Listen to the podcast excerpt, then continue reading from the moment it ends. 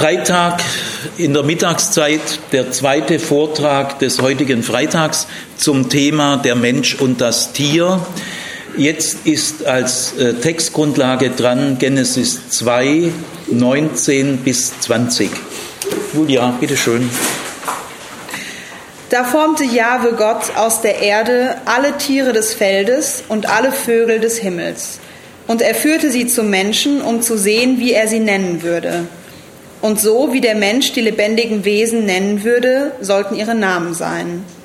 Da gab der Mensch allem Vieh und den Vögeln des Himmels und allen Tieren des Feldes Namen. Aber für den Menschen fand er keine Hilfe als sein Gegenüber. Das 20. Jahrhundert ist in vielfacher Hinsicht ein Jahrhundert der Tiere geworden. Äh, das meine ich folgendermaßen. Äh, die Verhaltensforschung und die Genetik haben im 20. Jahrhundert und natürlich jetzt auch im beginnenden 21. Jahrhundert ein ungeahntes Wissen über die Tiere und ihr Verhalten und ihr, ihren inneren Bauplan äh, bereitgestellt. Wir wissen heute viel mehr über die Tiere wie früher. Dann kommt äh, dazu, dass auch die Tierfotografie uns ganz neue Möglichkeiten erschlossen hat.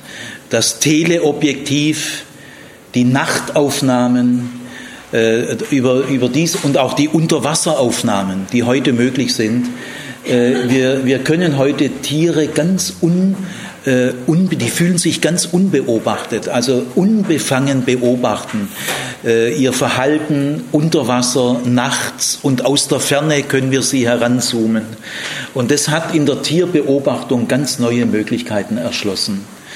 Dann sind Tierfilme sehr beliebt im Fernsehen, äh, haben hohe Einschaltquoten und Zoobesuche sind sehr beliebt.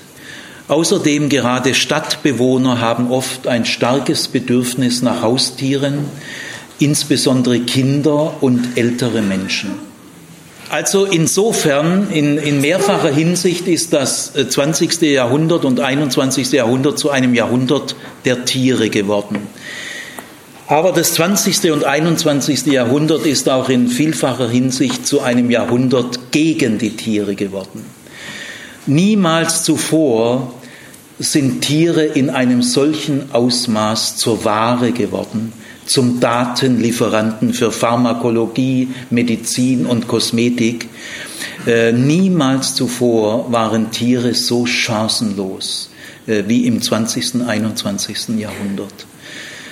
Äh, alleine bei einem äh, Münchner Oktoberfest zwei Millionen Göckele unter rotierenden Messern Kopf ab die Schlachthöfe, die Großschlachthöfe der EU, die, der Transport dieser Tiere, oft über hunderte von Kilometern, Teile dieser Tiere sterben, die, äh, die Arbeiter an den Großschlachthöfen der EU müssen nach zwei bis drei Monaten spätestens ausgewechselt werden, weil es niemand aushält das Erschlagen von Robben, das Erschlagen von Elefanten und so weiter. Also ich, äh, ich will das nur skizzieren. Äh, es ist auch ein Jahrhundert gegen die Tiere geworden. Äh, das nur als ein ganz kleiner Vorspann, weil wir ja Menschen der Gegenwart sind, die jetzt an diesen Bibeltext herangehen. Wir können ja nie ohne Voraussetzungen einen Bibeltext lesen. Wir bringen immer unser eigenes Leben, unsere eigene Zeit, unsere eigene Gesellschaft mit.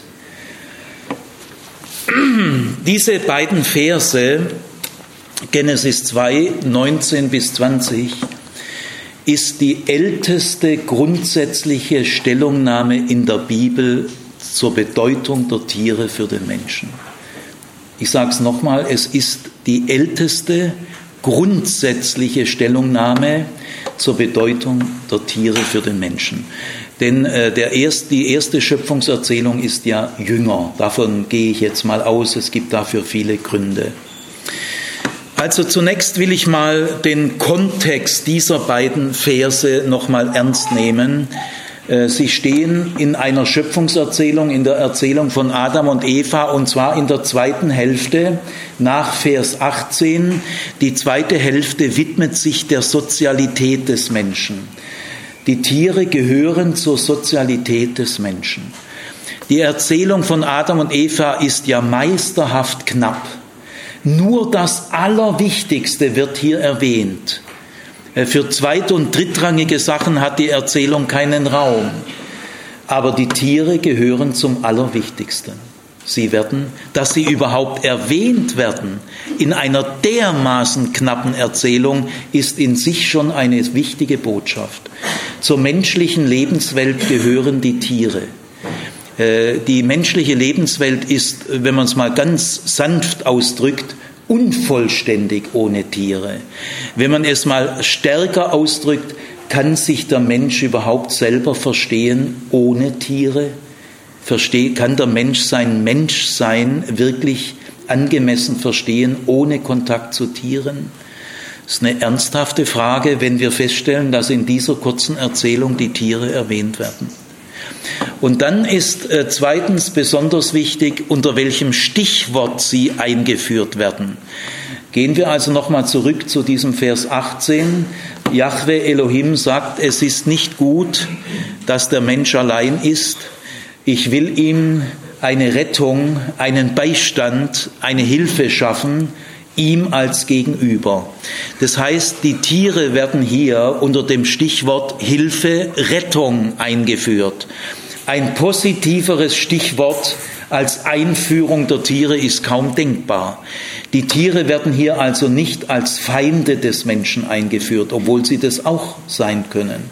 Aber in dieser Erzählung, die die wichtigsten grundlegenden Dinge klarlegen will, werden sie unter dem Stichwort Hilfe eingeführt. Das ist sehr erstaunlich. Würden wir das machen? Es heißt dann zwar am Ende dieser beiden Verse, und Adam fand unter den Tieren keine Hilfe ihm als Gegenüber. Das heißt aber nicht, dass die Tiere überhaupt keine Hilfe sind. Es heißt nur, dass sie nicht als Gegenüber eine Hilfe sind. Aber ansonsten sind Tiere, das werden Sie dann gleich merken, durchaus in wichtiger Form für den Menschen eine Hilfe, in wesentlichen Formen, allerdings nicht als Gegenüber. Jetzt will ich äh, einen zweiten äh, Gesichtspunkt äh, bewusst ins Spiel bringen. Die beiden Verse, ihr könnt sie ja noch mal zwei, dreimal so nebenher durchlesen, haben einen Perspektivenwechsel. Vers 19 ist sozusagen erzähltechnisch aus der Perspektive Jahwes erzählt. Da ist Jahwe Subjekt und was er so vorhat, sogar seine Absichten werden da erzählerisch ins Spiel gebracht. Während Vers 20 ist Adam das Subjekt und es wird alles aus seiner Perspektive erzählt. Ein Perspektivenwechsel ist erzähltechnisch immer sehr wichtig. Was bedeutet dieser Perspektivenwechsel zwischen Vers 19 und Vers 20? Er bedeutet sehr viel. Zunächst mal, also Jahwe Elohim formte die Tiere des Feldes und die Vögel des Himmels aus Erde Adama. Und jetzt, äh, da komme ich noch drauf zurück auf diesen Vers, und jetzt kommt eine Absicht. Und denn er wollte von vornherein äh, sie dem Menschen zuführen und mal sehen, wie der Mensch sie benennt. Und so wie der Mensch die Tiere benennen würde, so sollen sie dann auch heißen. Jetzt ist das Interessante, dass diese Absicht aber nicht in einer wörtlichen Rede Jahwes steht, die er an Adam hält. Er spricht des Vers 19 gar nicht zu Adam. Das ist sozusagen eine Absicht Gottes, die der Leser erfährt, aber, Adam selber nicht. Und das ist äh, eine tolle erzähltechnische, raffinierte äh, Möglichkeit. Der Leser weiß mehr als die Figur im Text. Äh, das kommt immer wieder vor. Von der Technik macht man immer wieder Gebrauch. Also der Leser erfährt jetzt, von dieser Absicht Gottes. Und dadurch tritt jetzt eine Spannung auf. Und wie wird Adam äh, dann reagieren? Also wir wissen gar nicht genau, äh, inwiefern war Adam jetzt detailliert darüber informiert. Das lässt der Text mal offen. Aber auf jeden Fall, wie wird er jetzt die Tiere benennen? Äh, wie wird er reagieren? Äh, das ist ein Moment der Spannung. Also von, wenn man Vers 19 gelesen hat, auch wenn das nur ein klein, klein bisschen ist, das ihr gar nicht merkt, ihr seid ein bisschen neugierig jetzt, aha, was macht er jetzt? Also das geht jedem Leser so, man kann sich dem fast nicht entziehen. Es sind aber für ungeübte Leser kleine Dinge, die manchmal nicht ins Bewusstsein treten. Was besagt dieser Perspektivenwechsel? Er besagt, dass Adam ein selbstständig Lernender ist, weil er wird da gar nicht so detailliert informiert. Gell? Er bleibt ein selbstständig Lernender. Äh, Jahwe führt die Tiere ihm zu und jetzt macht er ihm gar keine Vorschläge. Gell? Du könntest es ja so und so nennen. Wie bei der Frau später hält Jahwe sich jetzt ganz zurück. Er, er steuert ihn nicht. Er traut es Adam zu, dass er es ganz alleine schafft. Und Jahwe Elohim will, dass Jahwe es alleine schafft. Und da merkt man, äh, Gott will dem Menschen keine Erkenntnis vorenthalten.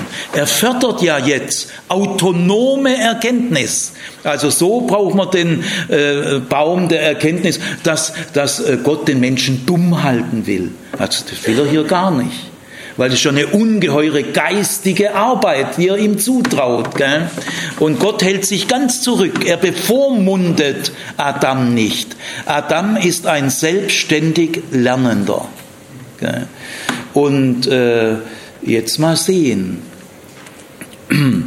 Gut, äh, was hier auch sehr wichtig ist, hier kommt zum ersten Mal die menschliche Sprache ins Spiel, ohne dass wir Worte von Adam hören. Äh, Im Vortrag heute im Vormittag, der ja aber später, späteren Text ist, öffnet ja Adam, Adam seinen Mund und sagt, endlich. Ja.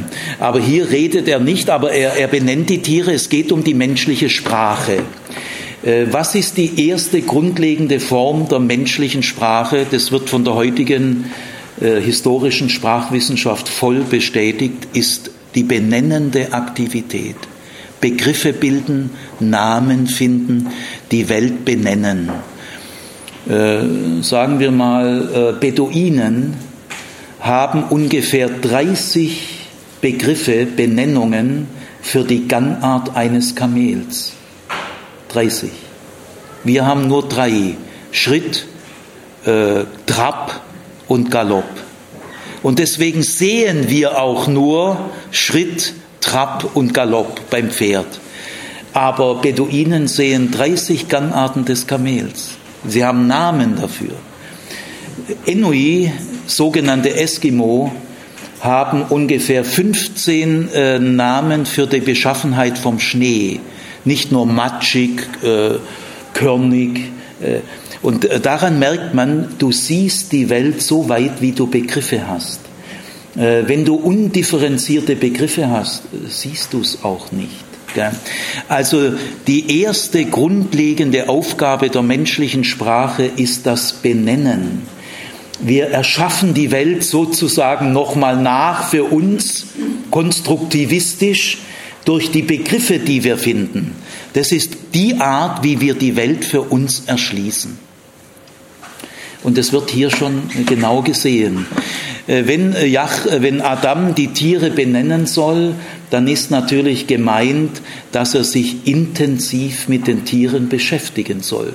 Denn die angemessene Namensgebung, hier ist nicht Name, ist Schall und Rauch, sondern er soll das Wesen die eigene Art der Tiere beobachten. Die Menschen lebten ja mit den Tieren zusammen. Ein normales palästinensisches Haus in der Zeit hat einen einzigen Raum. Die eine Hälfte des Raumes ist einen halben Meter höher, da leben die Menschen und schlafen die Menschen. Und in der anderen Hälfte, ein halbes Meter tiefer oder man vielleicht auch ein Dreiviertelmeter tiefer, leben die Tiere. Die leben alle in einem Raum. Also äh, der Mensch hier hat ein ganz anderes Verhältnis zum Tier wie wir heute. Sie lebten mit den Tieren ständig intensiv zusammen. Also der Mensch äh, soll diese Tiere äh, benennen. Das setzt eine intensive Beschäftigung mit den Tieren voraus. Und das traut Gott zu und das will Gott. Er will von Anfang an, er führt ja die Tiere dem Menschen zu. Das ist eine sehr grundsätzliche Aussage, nicht nur ein einmaliger Vorgang, sondern das ist eine ganz tiefer grundsätzliche Wesensaussage. Gott möchte, dass der Mensch sich mit den Tieren beschäftigt und Mensch und Tier basieren auf einer Beziehung, die Gott gesetzt hat. Er hat die Tiere dem Menschen zugeführt. Das gilt also in einem sehr fundamentalen Sinn, der für Jahrtausende gilt. Also soweit äh, mal ein paar grundsätzliche Vorbemerkungen. Ich will an der Stelle noch, der Mensch ist ein grundsätzlich Lernender sagen, äh, das Curriculum benenne mal alle Tiere des Feldes und Vögel des Himmels, ist so ein offenes Curriculum wie bearbeite und bebaue die Erde. Gell? Rezepte liefere ich dir nicht. Gell? Das musst du alles selber finden. So selbstständig möchte Gott, dass der Mensch ist. Und das muss man berücksichtigen beim Baum der Erkenntnis des Guten. Wir sollen für, können alle möglichen kennen. Er fördert ja Erkennen, autonomes Lernen. Gell? Aber was langfristig, endgültig dem Leben wirklich gut tut und dem Leben schadet, das übersteigt den Menschen. Das weiß nur der Schöpfer, der das Leben geschaffen hat. Wir durchschauen das Leben nicht bis auf den Grund. Aber damit ist nicht gesagt, wir sollen nicht lernen. Jetzt äh, die äh, nächste wichtige Frage ist, wie sieht dieser Text das Verhältnis des Menschen zum Tier? Wo ist die Nähe zwischen Mensch und Tier und wo ist die Ferne zwischen Mensch und Tier? Das ist für antike Menschen, wo ja 95 Prozent der Menschen auf dem Land leben und die Landwirtschaft sind ja Agrargesellschaften, ist es schon eine grundlegende Frage. Erstmal, wo sieht dieser Text die Nähe, die grundlegende Nähe interreligiös, interkulturell für alle Zeiten? Erstens einmal, auch die Tiere werden direkt von Gott geschaffen. Der Mensch ist bei der Erschaffung der Tiere genauso wenig dabei wie bei der Erschaffung der Frau. Denn Gott führt ja die fertig geschaffenen Tiere dem Menschen zu. Also äh, der Mensch ist bei der Erschaffung der Tiere nicht dabei. Und das bedeutet in dieser Bilderwelt, wo, wo man alles ganz tief ernst nehmen muss, denn mit diesen Bildern werden die grundlegenden Grundlagen unseres Lebens geklärt. Das heißt, auch die Tiere sind für den Menschen ein Wunder. Er durchschaut das Wesen der Tiere, so wie man es durchschauen kann, wenn man die Erschaffung selber vornimmt. Äh, so tief verstehen wir die Tiere nicht. Die Tiere sind uns schon auch fremd. Wir haben nur ein partielles, partielle Verstehensmöglichkeiten, denn wir waren bei der Erschaffung der Tiere nicht dabei. Das wird damit ausgedrückt. Das Zweite, was äh, klar gelehrt wird, auch die Tiere werden aus dem gleichen Material erschaffen wie der Mensch, aus Adama. Es fehlt allerdings der Doppelausdruck Staub von der Afama. Warum? Weil Tiere sind nicht stolz. Die brauchen das nicht eingebildet, arrogant und sich überschätzen, sich selber bewundern, das sind nur Probleme der Menschen. Also bei Menschen äh, ist es notwendig zu sagen, du bist Staub von der Erde. Aber bei Tieren reicht es völlig zu sagen, sie sind von der Erde. Das bedeutet aber, Tiere sind aus dem gleichen Material geschaffen wie der Mensch. Insofern sind sie sehr verwandt mit dem Menschen. Beide sind aus Adama. Das öffnet für evolutionäre Verwandtschaften weit die Tür. Naturmäßig gesehen, naturwissenschaftlich gesehen, bestehen Menschen und Tiere aus dem gleichen Material. Heute durch die Genetik weiß man, dass zwischen Mensch und Schimpanse 98 Prozent aller Gene die gleichen sind also natürlich der Rekord. Aber auch zu allen anderen Tieren sind wir genetisch sehr verwandt. Wir sind auch mit Pflanzen verwandt genetisch. Ein Teil der Gene haben wir mit den Pflanzen gemeinsam. Aber viel mehr Gene haben wir mit den Tieren gemeinsam. Und dann mit den Primaten äh, haben wir also 98 Prozent der Gene gemeinsam. Also das lassen wir jetzt mal. Ich will nur sagen, der Mensch ist aus Adama geschaffen, aus dem gleichen irdischen Naturmaterial und die Tiere sind aus dem gleichen Material geschaffen. Äh, deswegen sollten wir da äh, offen sein für tiefe Verwandtschaften.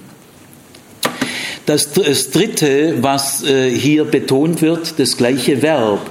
Und Yahweh Elohim modellierte, formte, Yazar, es steht absolut das gleiche Verb da. Also er hat auch die Tiere künstlerisch in einem kreativen Akt, auch die Tiere sind Kunstwerke Gottes, nicht routinemäßige Standardware ist durchaus auch.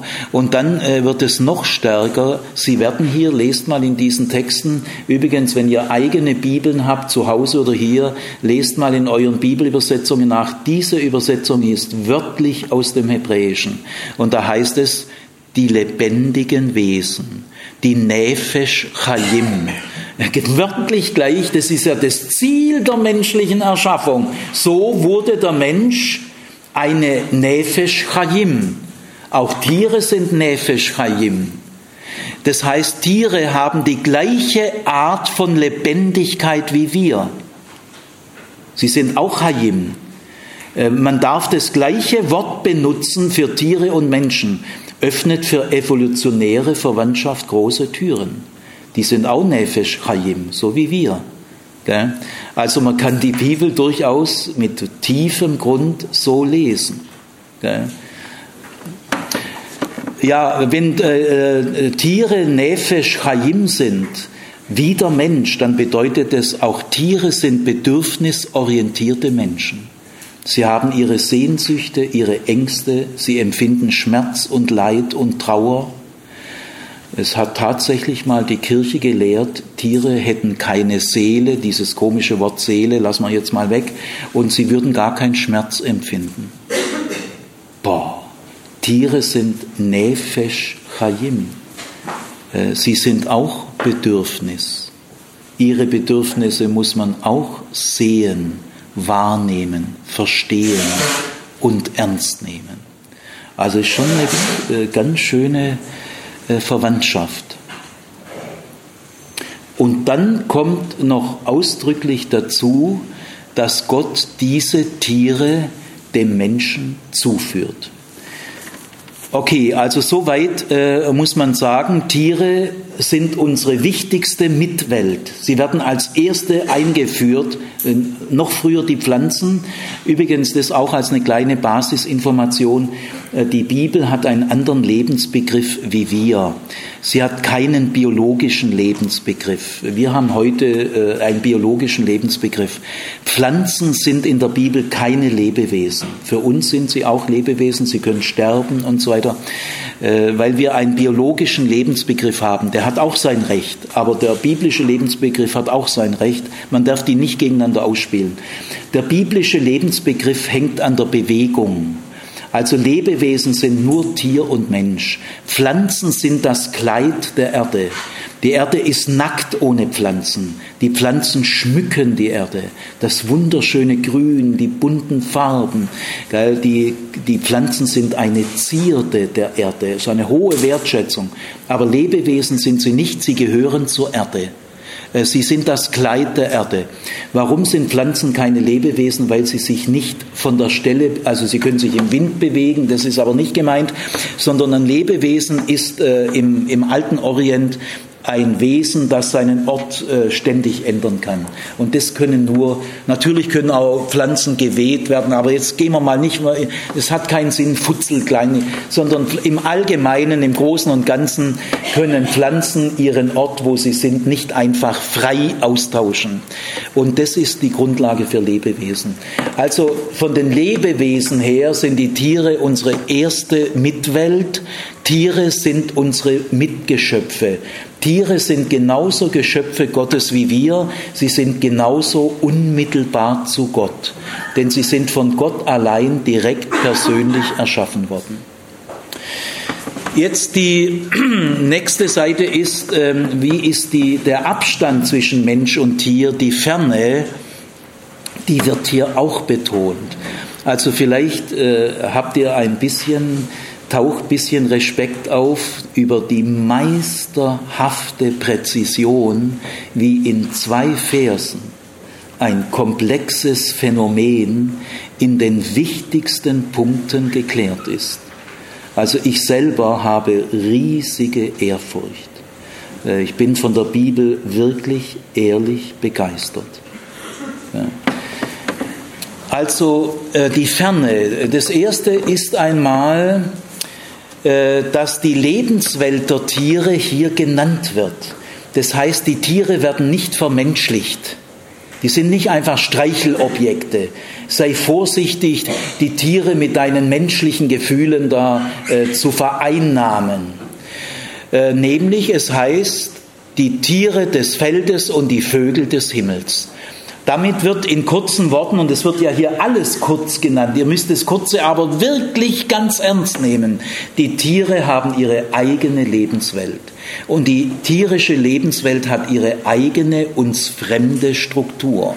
Es sind die Vögel des Himmels und die Tiere des Feldes. Interessant ist, dass im zweiten Vers, in dem Perspektivenwechsel, wenn Adam dann der Subjekt ist, kommt noch eine dritte Tierart dazu. Es ist alles meisterhaft, genau, alles genau. Liebe Schwestern und Brüder, wenn wir schon die Bibel lesen, kann es doch nicht verboten sein, dass wir sie genau lesen. Also da kommt auf einmal das Vieh, gell? so übersetzt man halt im Deutschen, ist so ähnlich wie wild, das Vieh, gell? weil der Mensch halt da nicht viel, hm, sagt er halt Vieh, gell? ist auch so. Ja, was ist hier gemeint? Äh, jetzt kommt nämlich da, also, und, und Adam benannte das Vieh, das ist ihm doch gar nicht zugeführt worden. Und dann die Tiere des Feldes und die Vögel des Himmels. Also bei der Benennung des Menschen sind drei Lebensbereiche, aber beim Zuführen nur zwei. Ja, genial, weil das Vieh sind die gezähmten Tiere. Und Gott schafft doch die Tiere nicht gleich gezähmt. Das macht ja der Mensch. Also hier wird berücksichtigt, äh, dass es vom Menschen gezähmte Tiere gibt. Und die kann man nicht dem Menschen zuführen. Deswegen werden sie erst genannt in der Benennungstätigkeit des Menschen. Jetzt äh, tun wir mal geschwind in unsere wissenschaftliche Kenntnis äh, springen. Äh, wann werden die ersten Tiere überhaupt gezähmt? Das ist die neolithische Revolution. Also ich will das euch mal schön kurz sagen, weil eine gewisse Ahnung hat dieser Erzähler davon. Äh, also nach heutigem frühgeschichtlichem Forschungsstand, der ist gut belegt, der ist über 50, 80 Jahre herangereift, werden die ersten Tiere zwischen 15.000 und 8.000 vor Christus gezähmt. Äh, Pferd und Kamel erst sehr spät. Kamel und Pferde werden im zweiten Jahrtausend gezähmt, der Esel schon im sechsten Jahrtausend. Die Könige kommen und gehen, die Reiche kommen und gehen, der Esel bleibt. Aber vor dem Esel, da werden die Haustiere gezähmt, Schafe, Ziegen und vieles andere.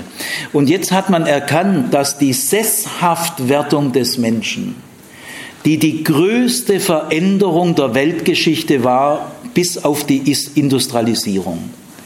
Die Weltgeschichte hat zwei fundamental hochkomplexe, tiefgreifende Veränderungen der gesamten menschlichen Lebenswelt. Das ist die Sesshaftwerdung und die Industrialisierung. Und die Sesshaftwerdung des Menschen war nur möglich durch das Zähmen der Tiere sonst hätte der Mensch nicht sesshaft werden können.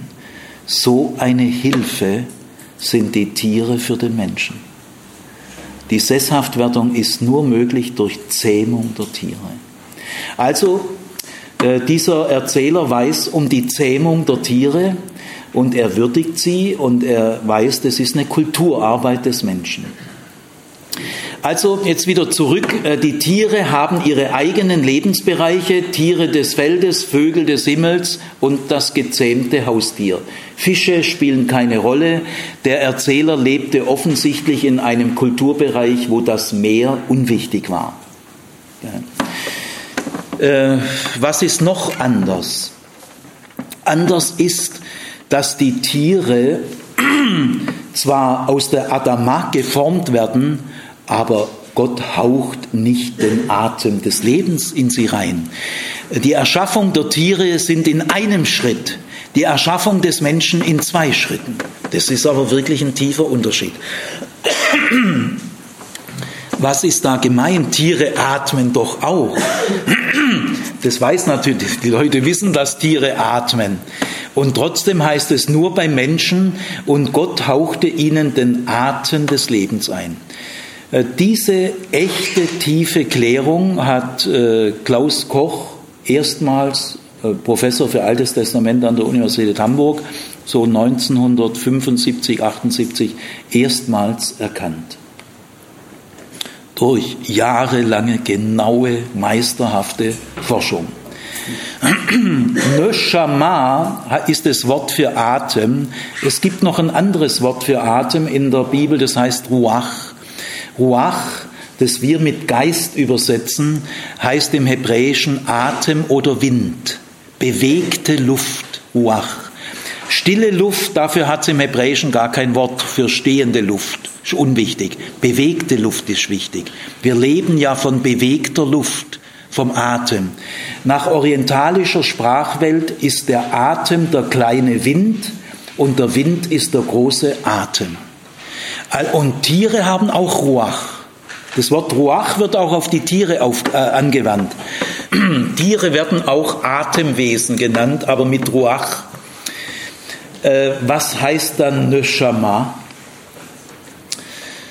Wenn man alle Vorkommnisse von Neshama genau untersucht, unter der speziellen wissenschaftlichen Fragestellung, warum werden Tiere nicht, äh, die atmen doch auch dann findet man raus, von den vielen Stellen von Neshama sind 80, äh, 90 Prozent aller Stellen, sie kommen vor allem bei Hiob vor, aber auch in den Psalmen und sonst wo, dann geht es immer um den Atem, mit dem man spricht.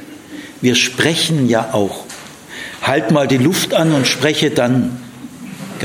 Also auch unser Sprechen ist ein Atmen. Und jetzt hat Klaus Koch herausgefunden, haben viele weiter nachgeforscht, es hat sich bestätigt, es ist, es ist echt wasserdicht belegbar. Neshama ist der Atem, mit dem wir sprechen. Und Tiere sprechen nicht. Das ist der Grund. Ist also alles genau überlegt. Darum unterscheiden wir uns. Der Mensch ist ein Sprachwesen. Delfine haben auch gewisse, Wale singen auch, alles okay, alles okay. Aber ich habe noch keine Gedichte mit vier Strophen von einem Wal oder von Delfinen gehört. Also es gibt, es gibt Kommunikationssignale, auch Tiere kommunizieren. Ich kenne einen Ornithologen, wenn ich mit dem durch den Schönblick gehe, der kann Vogelgezwitscher deuten. Das ist traurig, das ist freudig, er meldet sich, er warnt. Also es sind schon Kommunikationssignale, aber Tiere können nicht sprachlich überliefern an ihre Kinder. Und so. Also der Mensch ist ein Sprachwesen. In der antiken Philosophie unterscheidet man den Mensch und das Tier an der Vernunft. Der Mensch ist ein Animal rationale, lehrt Aristoteles und alle großen antiken Gelehrten sagen, der Mensch ist ein vernunftbegabtes Lebewesen. Animal heißt hier nicht Tier, sondern Lebewesen. Äh, wie definiert man den Menschen durchs ganze Mittelalter? Äh, der Mensch ist ein Animal rationale. Er ist ein vernunftbegabtes Lebewesen. Luther hat aufgrund dieser Stelle und anderer Stellen erkannt, nein, der Hauptunterschied zwischen Tier und Mensch ist nicht die Vernunft. Die ist auch ein wichtiger Unterschied. Aber viel tiefer reicht die Sprache.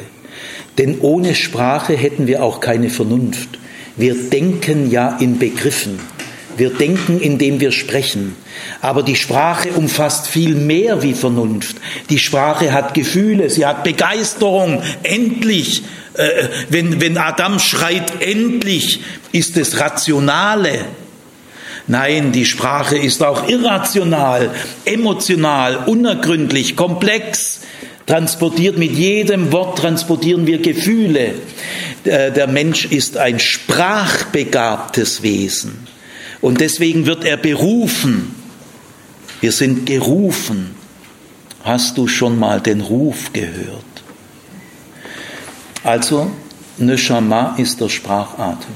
Und den haben Tiere nicht und das ist ein tiefer Unterschied.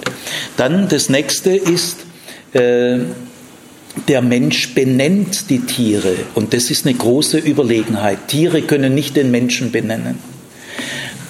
Also in der Benennung ist völlig klar, Mensch und Tier sind keine Partner. Und Gott will auch nicht, dass Mensch und Tier Partner sind.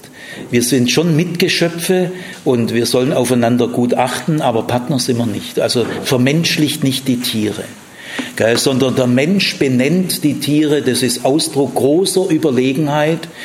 Und deswegen äh, kann Gott die Bewahrung der Schöpfung auch nicht dem Eichhörnchen oder dem Krokodil anvertrauen. Äh, die Bewahrung der Schöpfung kann nur der Mensch machen. Und der Mensch benennt die Tierwelt. Aber es heißt hier nicht, dass er sie beherrschen soll, unterdrücken soll, ausnutzen soll, dass er sie zum Datenlieferant und zur Ware machen soll. Das steht hier nicht da, sondern er soll sie benennen. Und das ist natürlich ein hegendes, äh, angemessenes, äh, besorgtes Benennen, nicht ein Beherrschen. Ja, was ist dann noch ein Unterschied? Ja, jetzt kommt der größte Unterschied. Und nachdem Adam alle Tiere benannt hatte, gell, kommt er zu einem systematischen Gesamturteil. Er fand, in den meisten Bibelübersetzungen steht, es fand sich keine Hilfe. Nein, das heißt nicht es.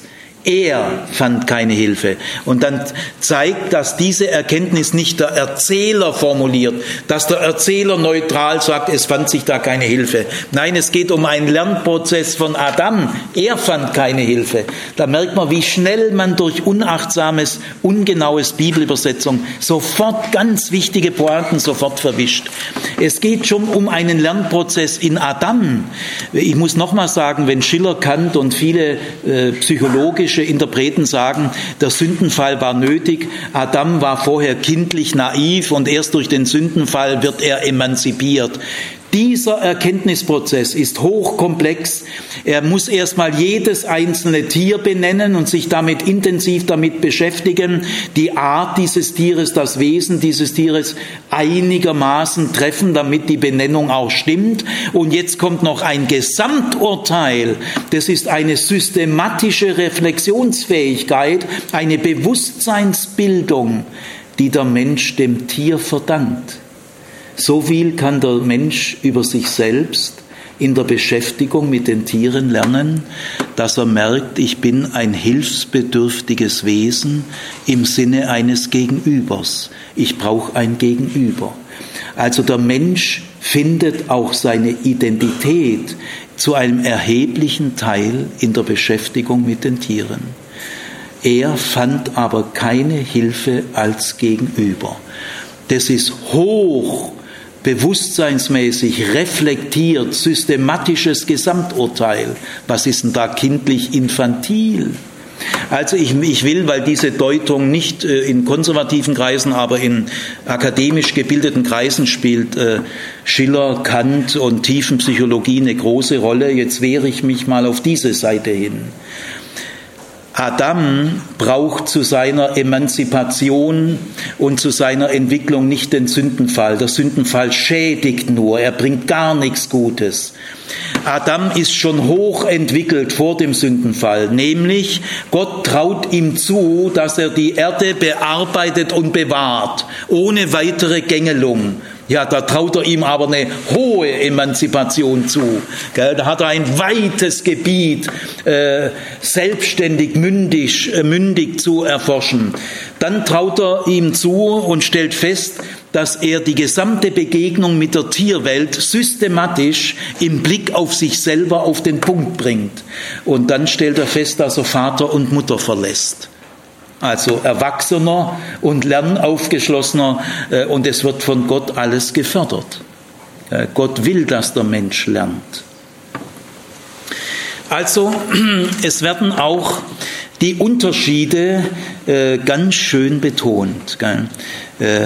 Also jetzt, jetzt, fragen wir uns mal insgesamt, wie steht der Mensch zum Tier? Diese knappen Verse betonen bei, meisterhaft beide Aspekte deutlich. Es gibt eine mehrfache tiefe Verwandtschaft zwischen Mensch und Tier, aber es gibt auch einen deutlichen Abstand zwischen Mensch und Tier. Das heißt, dieser Vers äh, wehrt ein kompensatorisches Benutzen der Tiere ab. Der Vers empfiehlt nicht Folgendes. Wenn du unter den Menschen keine Gemeinschaft findest, nur halt dich halt an Tiere. Nein, äh, Tiere sind kein Ersatz für Menschen. Das meine ich jetzt nicht für eine ältere, alleinstehende Frau mit 82 Jahren, die in einer Stadtwohnung ihre Katze und ihren Hund über alles liebt. Das ist vollkommen berechtigt aber es eignet sich nicht als Grundsatzurteil für die Erziehung von Kindern oder äh, wenn du halt keinen Menschen liebst, dann lieb halt nicht Tiere und halt dich dann halt an die Tiere. Also kein kompensatorisches Verhältnis zur Tierwelt und es ist im Orient in einer agrarischen Gesellschaft, wo es viele Pferdeflüsterer gibt und sonst was, ist es schon ein wichtiger Punkt. Wir haben echt eine tiefe Verwandtschaft. Tiere sind unsere Mitgeschöpfe, sie sind aber nicht unsere Partner und sie sind kein Ersatz für den Menschen. Diese zwei Verse ehren die Tiere in ihrer Fremdwelt und äh, sie betonen die Verwandtschaft. Aber auf der Basis der Verwandtschaft betonen sie auch den deutlichen Unterschied. Damit sind diese Verse eine sehr heilsame, gesunde, therapeutische Wegweisung für Millionen Menschen geworden im alten Orient.